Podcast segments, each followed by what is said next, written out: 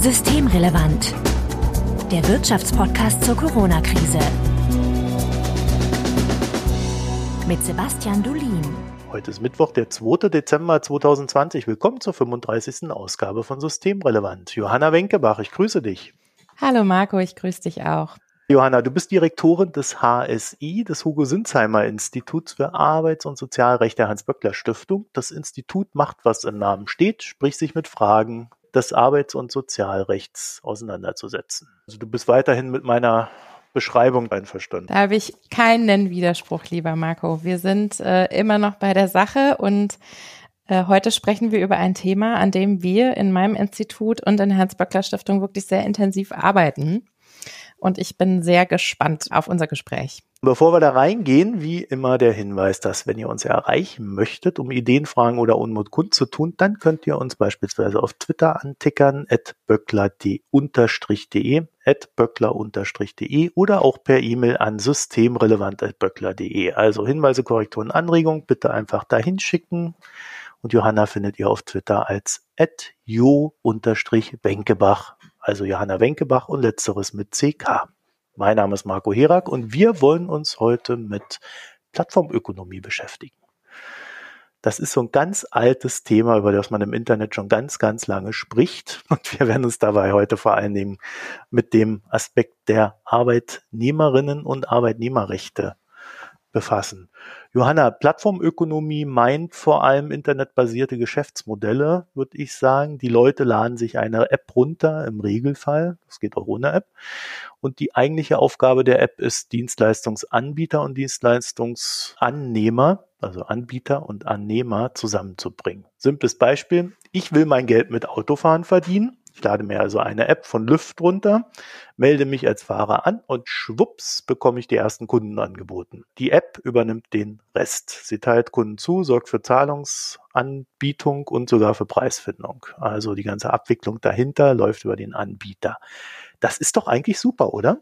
Ja, sicherlich hat das viele Vorteile, wenn es um veränderte Mobilität geht, wenn es um ähm, Sharing Economy geht, die vielleicht kostengünstigeren Urlaub möglich macht, vielleicht aber auch Wohnraum für Ferienwohnungen missbraucht. Auch da kann man ja politisch drüber streiten, aber wir wollen ja vor allen Dingen über die Dienstleistungsplattformen reden, also Plattformen, die tatsächlich Arbeit vermitteln. Und da gibt es durchaus einige Stellschrauben, an denen arbeits- und sozialrechtlich aus unserer Sicht ganz dringend gedreht werden muss, weil es hier um die Gestaltung der Arbeit der Zukunft geht. Du hast gesagt, das gibt's schon ganz lange. Tatsächlich ist es aber so, dass das als Vermittlungsform von Arbeit wirklich erst seit einigen Jahren in den Fokus von Wissenschaft gerückt ist, jetzt erfreulicherweise auch in den Fokus der Politik gerückt ist. Das BMAS, das Bundesministerium für Arbeit und Soziales, hat ähm, fokussiert in der Denkfabrik ähm, Digitale Arbeitsgesellschaft Anfang dieser Woche Eckpunkte für faire Arbeit in der Plattformökonomie herausgebracht. Ähm, über die wollen wir heute mal sprechen und uns mal anschauen, was der Hintergrund davon ist, was das Ziel ist.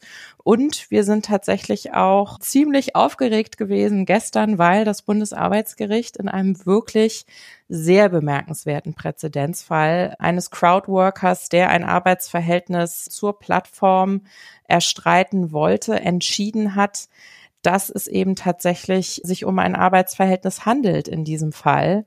Und das Bundesarbeitsgericht hat hier wegweisende Gedanken sich dazu gemacht, wie digitale Kontrolle sich auf Macht und Abhängigkeit in einem Arbeitsverhältnis auswirkt. Und da würde ich gerne auch drauf zu sprechen kommen. Nehmen wir mal gleich dieses Beispiel. Ne? Also ich habe ja gerade mit Lyft angefangen, was ich so beschrieben habe, verkauft uns Lyft als reine Vermittlungsdienstleistung. Ne? Also äh, ich bin der Arbeitswillige, die Leute, die in das Taxi dann steigen oder in das Lyft, die sind dann diejenigen, die die Dienstleistung in Anspruch nehmen möchten. Und Lyft selber ist ja nur der Dienstleister, der das alles möglich macht, aber auch ansonsten mit mir gar nichts zu tun hat. Ja, also die Menschen, die dann da in so einem Lift sitzen, sind Solo-Selbstständige. In Kalifornien gab es jetzt nebst der Präsidentschaftswahl für die USA dann auch gleich noch so eine Abstimmung mit dabei. Mhm. Wir hatten das hier kurz im Podcast. Mhm. Da hat das liberale Bürgertum in Kalifornien dann doch gesagt, ach ja, wir möchten schon, dass die Leute da Solo-Selbstständige bleiben und nicht bei Lyft angestellt werden. Also das ist so weltweit so ein Verhandlungsthema. Aber es ist ja eigentlich gar nicht so leicht, ne? Denn wenn man mal so drüber nachdenkt, gerade so in Sachen Preisfindung, und dann geht's ja auch schon wieder dahin, äh, dass Lyft sagt, wo ich hinfahren soll. Mhm. Also sie teilen mir Kunden zu, ich suche die mir nicht selber aus. Dann werden die Routen nach einer gewissen Effizienz bestimmt, also die greifen da schon ganz stark in den Arbeitsablauf ein. Ich finde, da ist es dann gar nicht mehr so klar, wenn man dann so von außen drauf guckt, zu sagen, hm, sind das nicht eigentlich doch Angestellte, diese Leute, die da arbeiten? So wie wir das halt auch beim normalen Taxiunternehmen kennen. Ja, das ist genau die Frage, um die sich arbeitsrechtlich alles dreht. Sie ist auch nicht einfach nur eine theoretische Frage, so nach dem Motto ist doch egal, wie man jetzt den Vertrag nennt. Sie ist deswegen eine total relevante Frage, weil zentrale Arbeitnehmerinnenrechte, Urlaub, Kündigungsschutz, Lohnfortzahlung bei Krankheit, betriebliche Mitbestimmung, ja, ähm, das Recht durch eine betriebliche Interessenvertretung vertreten zu werden, aber natürlich auch die Frage, ob man sozialversichert ist oder nicht. All das hängt an dieser Frage, ist das ein Arbeitsverhältnis? Sind das ArbeitnehmerInnen? Oder reden wir hier von Selbstständigen? Das heißt, das ist eine ganz entscheidende Frage. Und wie du gesagt hast, sie wird weltweit diskutiert. Die Geschäftsmodelle dieser Plattform sind eindeutig darauf ausgerichtet, die sogenannten Crowdworker, also diejenigen, die ihre Dienste über die Plattform anbieten, als Selbstständige zu behandeln. Ich es neulich, ein anderes Beispiel für so eine Plattform ist ja zum Beispiel Helpling, die Reinigungsdienstleistungen vermitteln und da sagte neulich auf einem Podium mit mir, das ist jetzt auf YouTube auch abrufbar, bei der Berliner Senatsverwaltung für Arbeit, er sagte, wir sind im Grunde genommen wie ein schwarzes Brett im Supermarkt wo jemand anpinnen kann, dass er was anbietet. Das Brett verlangt aber weniger Geld dafür. Das Brett verlangt weniger Geld dafür und das Brett hat auch sehr viel weniger Kontrolle darüber, ja. wo diejenigen, die da ihre Dienste anbieten, dann hingehen wie die Crowdsourcer, also diejenigen, die die Dienste dann über die Plattform in Anspruch genommen haben, die Arbeit bewerten zum Beispiel.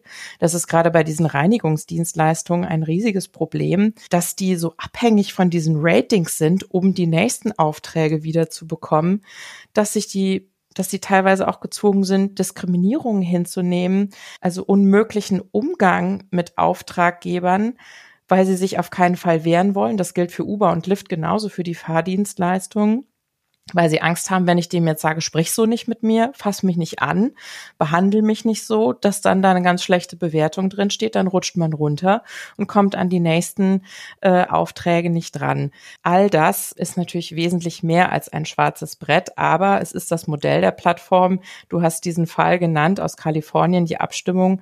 Da hat ähm, insbesondere Uber ja wirklich Millionen Dollar investiert, um eben diese Abstimmung zu gewinnen, haben da eine Riesenkampagne gemacht und haben übrigens auch die App, über die sie ihre Fahrdienste vergibt, genutzt, um sozusagen Werbung für eine Abstimmung in ihrem Sinne zu machen. All das auch demokratisch äh, höchst bedenklich. Und umso erfreulicher ist es, dass das BMAS das Thema jetzt angehen will und dass eben auch das Urteil des Bundesarbeitsgerichts so ausgefallen ist. Ich will, bevor wir darauf zu sprechen kommen, noch mal ganz kurz was sagen zu der Bedeutung, denn du hast eben gesagt, es ist ein Phänomen, das gibt es schon länger. Letzte Woche war Anhörung ähm, dazu im Ausschuss für Arbeit ähm, des Bundestages.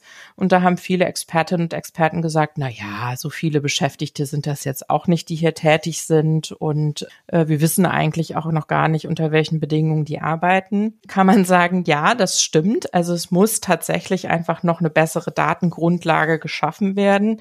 Empirische Forschung zu dieser Arbeitsform steht erst am Anfang. Wie viel sind's denn? Es gibt bisher eben nur Schätzungen. Die gehen von 500.000 bis zu 1,6 Millionen Menschen aus, die das machen. In Amerika sind das viel, viel höhere Zahlen. Die sind auch noch mal haben auch nochmal zugenommen jetzt in der Krise, weil die Menschen versuchen, über diese Plattform zusätzlich einfach an Geld zu kommen. Da ist die Situation in den USA natürlich nochmal prekärer als hier.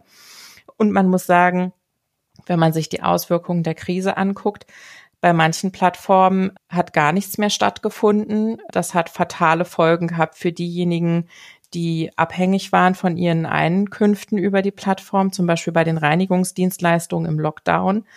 Andere sind explodiert. Also wenn man sich die Lieferdienste hier äh, von Rewe, GetNow, Amazon Fresh, die haben Wachstumsraten von bis zu 500 Prozent in der Krise. Das Geschäft ging in der Krise erst los. Genauso die Lieferdienste. Also Lieferando insbesondere, die ja auch in den DAX aufgestiegen sind. Und gleichzeitig waren die Beschäftigten dieser Unternehmen, die sich als systemrelevant gezeigt haben, absolut ungeschützt was Unfallschutz angeht oder insbesondere Gesundheitsschutz in der Krise so bedeutsam. Ähm, und das ist einer der Punkte, den das BMAS angehen will, gerade auch mit Blick auf diese Lieferdienste. Und das halte ich für einen sehr wichtigen Schritt. Vielleicht nochmal kurz zu erläutern. Ich habe gesagt, dass das schon länger diese Jobs und diese Angebote gibt, weil, also ich würde mal sagen, locker seit zehn Jahren mhm. Äh, gibt's das im Internet äh, in vermehrter Form. Äh, und die Plattformökonomie als solches ist natürlich schon etwas länger noch im Gespräch, aber das sind im Sinne des Internets, das sind recht kurze Zeiträume, über die wir insgesamt reden, aber im Sinne des Internets halt sehr weitreichende Zeiträume. Da geht ja manchmal auch einige, einige schneller. Also das nochmal kurz zur Verklarung. Mhm. Dieses Urteil vom Bundesarbeitsgericht, fangen wir vielleicht mal damit an. Worum geht's da und ist das etwas Wegweisendes? Also ist das jetzt so etwas, wo man sagen kann, ab jetzt ändert sich alles? Also Ersteres ja, zweites müssen wir sehen. Wegweisend ist es auf jeden Fall. Es ist der erste Fall, der zum Bundesarbeitsgericht gegangen ist. Und wir haben ja, unser Arbeitsrecht ist ja so aufgebaut, dass Gesetze immer Interpretationsspielräume lassen. Und diese füllt das Bundesarbeitsgericht dann auf, aus und daran halten sich dann die anderen Gerichte. Deswegen hat es wirklich eine ganz grundlegende Bedeutung, wenn das Bundesarbeitsgericht entscheidet. Und das Bundesarbeitsgericht ist tatsächlich wesentlich deutlicher geworden in der Anerkennung dieser neuen Methoden der Plattformökonomie, als wir es uns erhofft hatten, als RechtswissenschaftlerInnen, insbesondere im HSI und in unseren Netzwerken. Ich kann ja erstmal anfangen zu sagen, worum es ging. Wir hatten einen tatsächlich einen sogenannten Mikrojobber, also eben nicht einer aus diesem Bereich. Dazu hat es weltweit und auch in Europa schon einige Urteile gegeben. Also Uber zum Beispiel oder auch äh, Lieferando, all das sind ja Plattformen, die letztlich ortsgebundene Tätigkeiten anbieten, wo bestimmte ja, wo, wo vor Ort tatsächlich Arbeit erledigt wird. Dieser Crowdworking-Bereich ähm, spielt sich noch zu einem größeren Teil im virtuellen Raum ab. Hier war es aber ein Fall, der so eine Mischung ist. Das macht es tatsächlich auch schwierig, diese Diversität von Plattform vermittelter Arbeit. Das sind ganz unterschiedliche Tätigkeitsfelder, auch ganz unterschiedliche Qualifikationen, die da vorausgesetzt werden. Wir haben tatsächlich einige Beschäftigte, die wirklich als hochqualifizierte, als Ingenieure zum Beispiel, als TexterInnen, als DesignerInnen da hochqualifizierte und auch gut bezahlte Arbeit machen. Und dann gibt's eben dieses äh, Mikrotasking.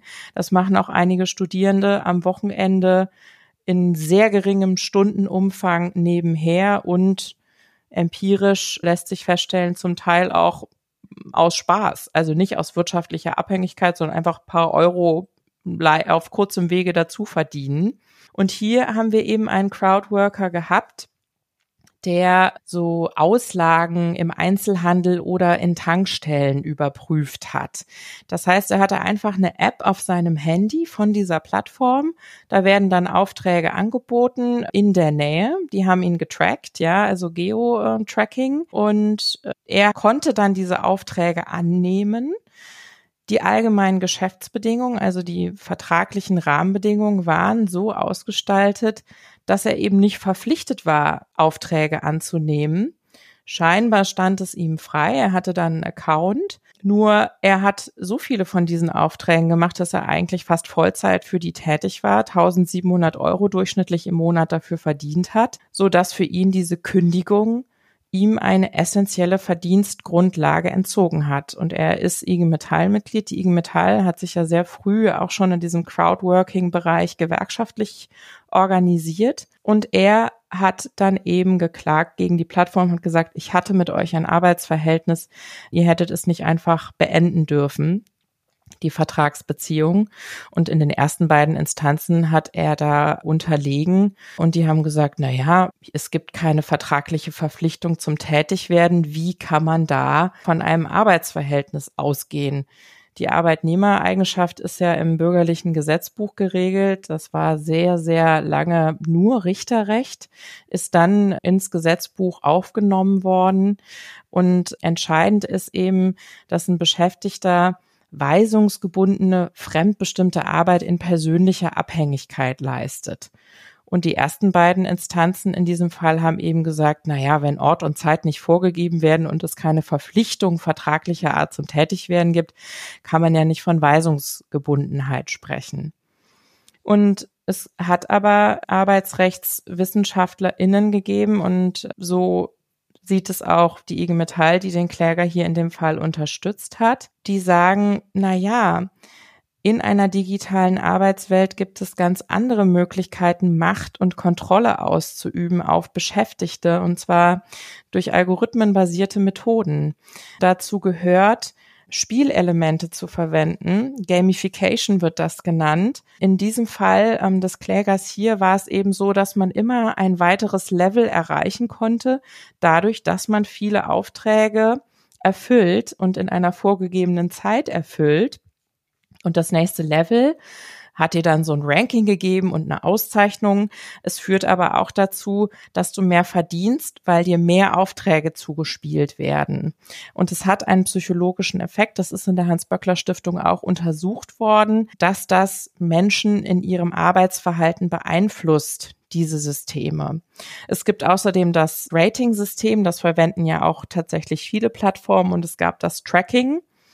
Und das Bundesarbeitsgericht ist tatsächlich auch zu der Erkenntnis gekommen, dass das Anreizsystem durch diese algorithmischen Elemente geschaffen wird, die letztlich dazu führen, dass er kontinuierlich tätig wird und das ein Arbeitsverhältnis begründet. Es gibt nur eine Pressemeldung zu dem Fall. Man muss jetzt nochmal die Details der Urteilsbegründung abwarten, aber das ist definitiv bahnbrechend, weil es eben den Arbeitnehmerbegriff und die Frage, wer ist eigentlich weisungsgebunden in einer digitalen Arbeitswelt nochmal sehr konkretisiert. Natürlich ist es immer eine Frage des Einzelfalls, wie das entschieden wird. Deswegen kann man jetzt nicht sagen, in allen Fällen werden Gerichte gleich entscheiden, sondern man muss immer gucken, wie sind denn die Umstände gewesen. Wenn man sich die Presse anschaut jetzt zu diesem Urteil, da sind schon die ersten Juristinnen und Juristen, die sagen, na ja, dann ändern die eben ihre Vertragsbedingungen, verzichten auf ein paar Elemente, passen das an, so dass dann wieder sichergestellt ist, dass es doch wieder Selbstständige sind und der gesetzlich geregelte Arbeitnehmerbegriff eben nicht zum Tragen kommt. Der Fall stellt ja eigentlich ganz gut die Problematik dar, ne? weil äh, der junge Mann hat ja jetzt irgendwie 1700 Euro mitverdient, was ja dann auch ein Teil äh, höchstwahrscheinlich äh, zum Urteilsspruch beigetragen hat. Und da könnte man ja so ad hoc sagen, ja, dann programmieren die die Algorithmen so um, dass ihre Mitarbeiter alle nicht über eine Summe X kommen, ne, am Ende des Monats. Und dann ist dieser Faktor schon mal wieder raus. Also das, da wird man dann so ad hoc doch äh, sagen, na ja, also das schreit ja eigentlich nach Regulierung, dieser Sektor. Das finde ich definitiv schon. Deswegen finde ich es auch sehr richtig, dass diese Eckpunkte des Bundesarbeitsministeriums jetzt gekommen sind. Es wird zwar natürlich in der Presse anlässlich des Urteils auch schon die Meinung geäußert, dass sich das doch jetzt erledigt hätte mit diesem Urteil, aber das ist natürlich nicht der Fall und zwar aus mehreren Gründen. Zum einen ist es diese Einzelfallentscheidung, wie ich gerade gesagt habe. Und Einzelfallentscheidung im Arbeitsrecht bedeutet, wer Recht bekommen will, muss beweisen, dass die Umstände tatsächlich vorliegen, auf die er oder sie sich beruft. Ja, also eine Beweislastfrage und einer der Vorschläge oder der Eckpunkte, die jetzt da aus dem BMAS kommen, ist, und das greift etwas aus, was auch in der Arbeitsrechtswissenschaft vorgeschlagen wurde, die Beweislastverteilung zu verändern. Denn wir haben ein enormes Wissens- und Informationsgefälle zwischen Crowdworker und Plattform. Die Plattform weiß, wie die App funktioniert, welche Algorithmen verwendet werden.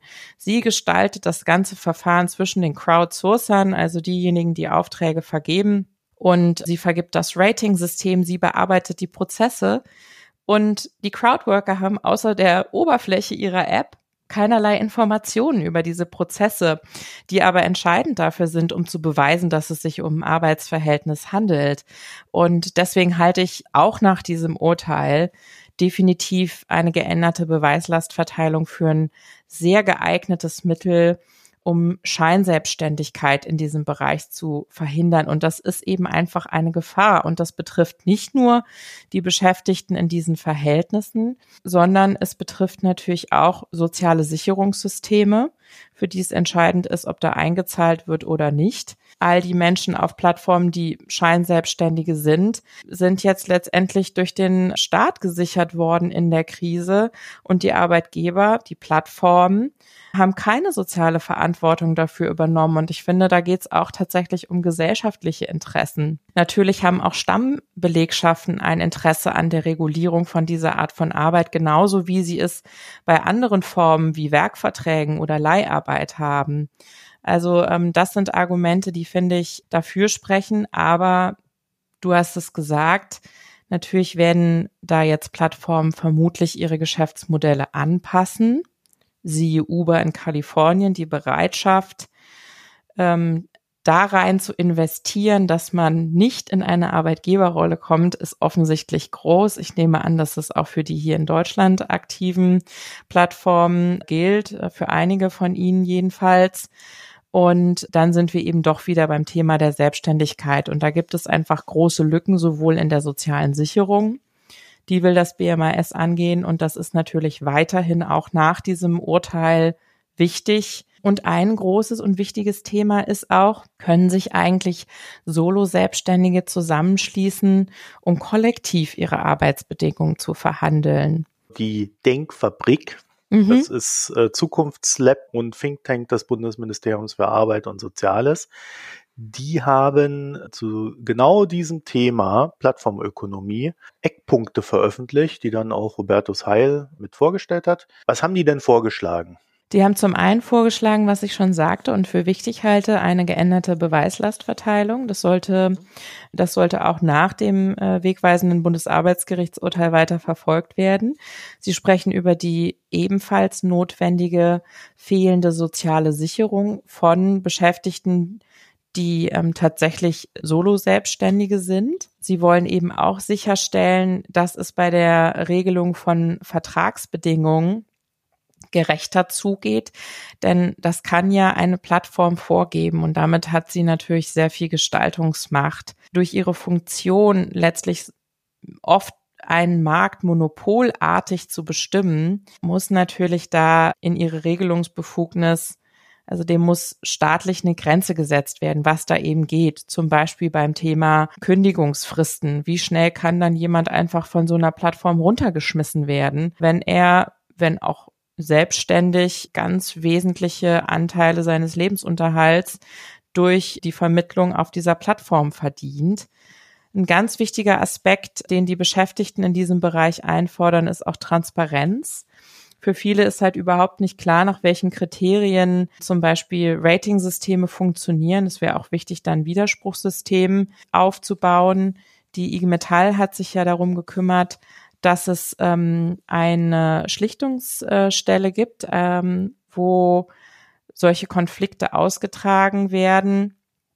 Äh, es gibt einige Plattformen, die dort mitmachen, die offensichtlich ein Interesse haben, auch an gute Bedingungen für ihre Crowdworker. Das staatlich zu flankieren wäre auf jeden Fall auch ein wichtiger Schritt. Was ich ganz wichtig finde, ist, dass die eben auch kollektive Zusammenschlüsse von Solo-Selbstständigen ermöglichen wollen, laut diesem Eckpunktepapier.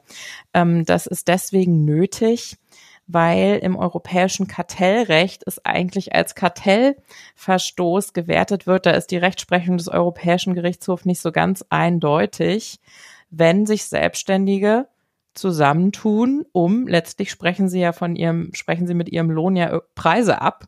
Also ganz fernliegend ist es nicht.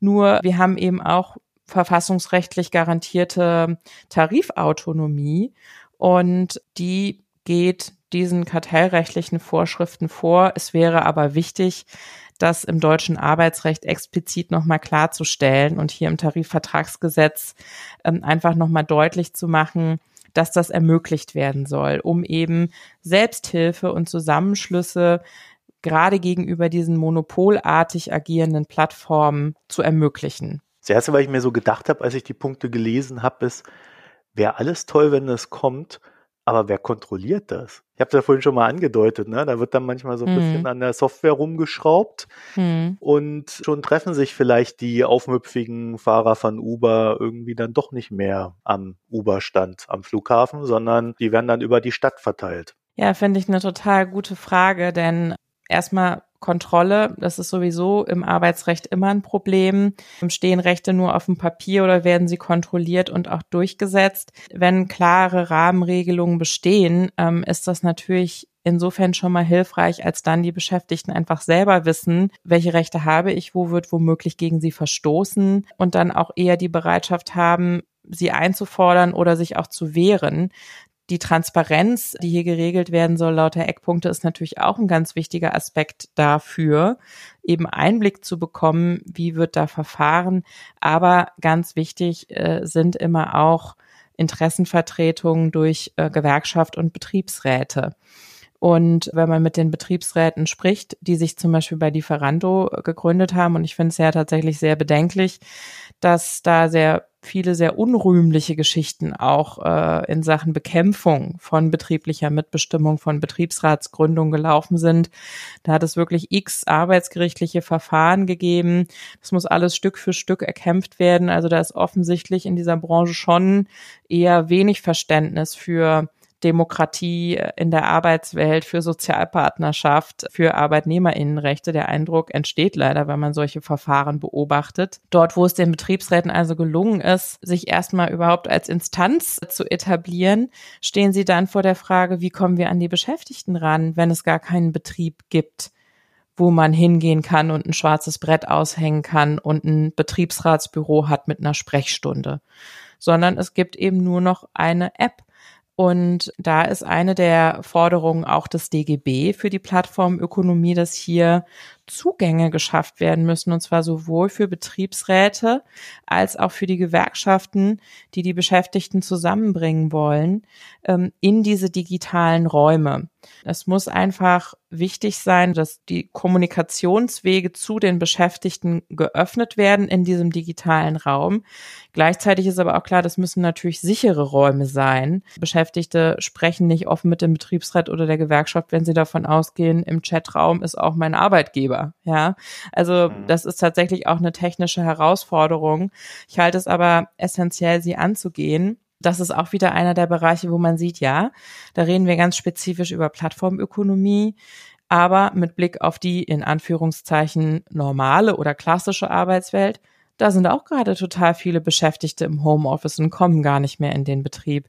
Wir wissen noch nicht, wie sich das weiterentwickelt, aber dieses Thema digitaler Zugangsrechte für Gewerkschaften und Betriebsräte stellt sich auch in anderen Bereichen der Arbeitswelt.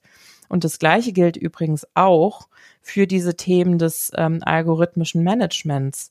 Also wenn man sich anschaut, wie Amazon in der Logistik, das ist ja gerade auch wieder in der Presse gewesen, durch algorithmische Systeme die Leute im Grunde genommen in jedem Handgriff, den sie machen, überwacht und vermisst und bewertet, ähm, halte ich es nicht für eine Dystopie, dass wir zum Beispiel Soziologen haben, die sich früh beschäftigt haben mit dieser Arbeit in der, in der Plattformökonomie und die sagen, hier geht's um Sammeln von Daten, um Ausbau von Marktmacht, auch über diese Kontrollinstrumente und damit auch um die Gestaltung von Arbeit jenseits dieser Plattformökonomie, sondern in, und da ist es jetzt schon angekommen, zum Beispiel im Logistikbereich.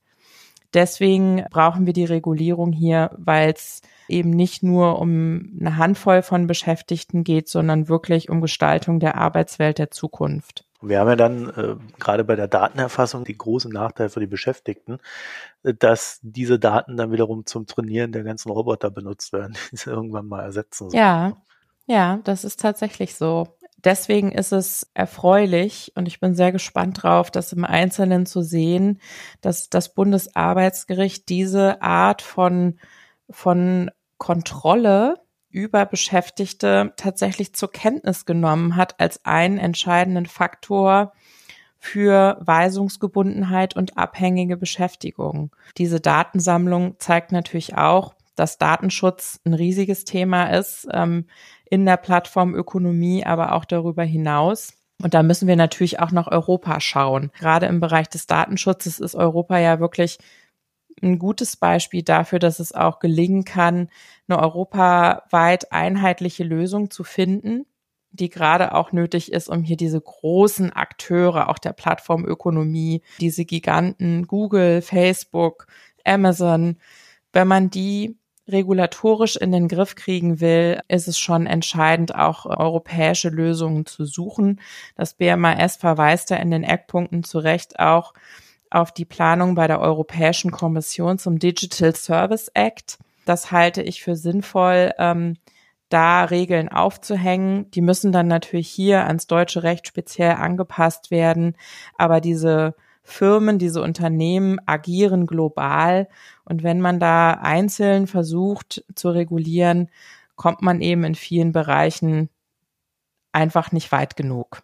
Und die Hauptansatzpunkte sind ja eigentlich äh, Organisationen der Arbeiterinnen und Arbeiter stärken in den Unternehmen selbst und dann natürlich auch Zugriffsrechte der Gewerkschaften. Ne? Also das ist ja der einzige Hebel, den man so richtig hat, um, außer man sagt halt, der Staat kontrolliert die Unternehmen direkt und greift dann auch ein, wenn irgendwas äh, schief läuft. Aber ich glaube, das will sie auch Amazon nicht als Alternative haben.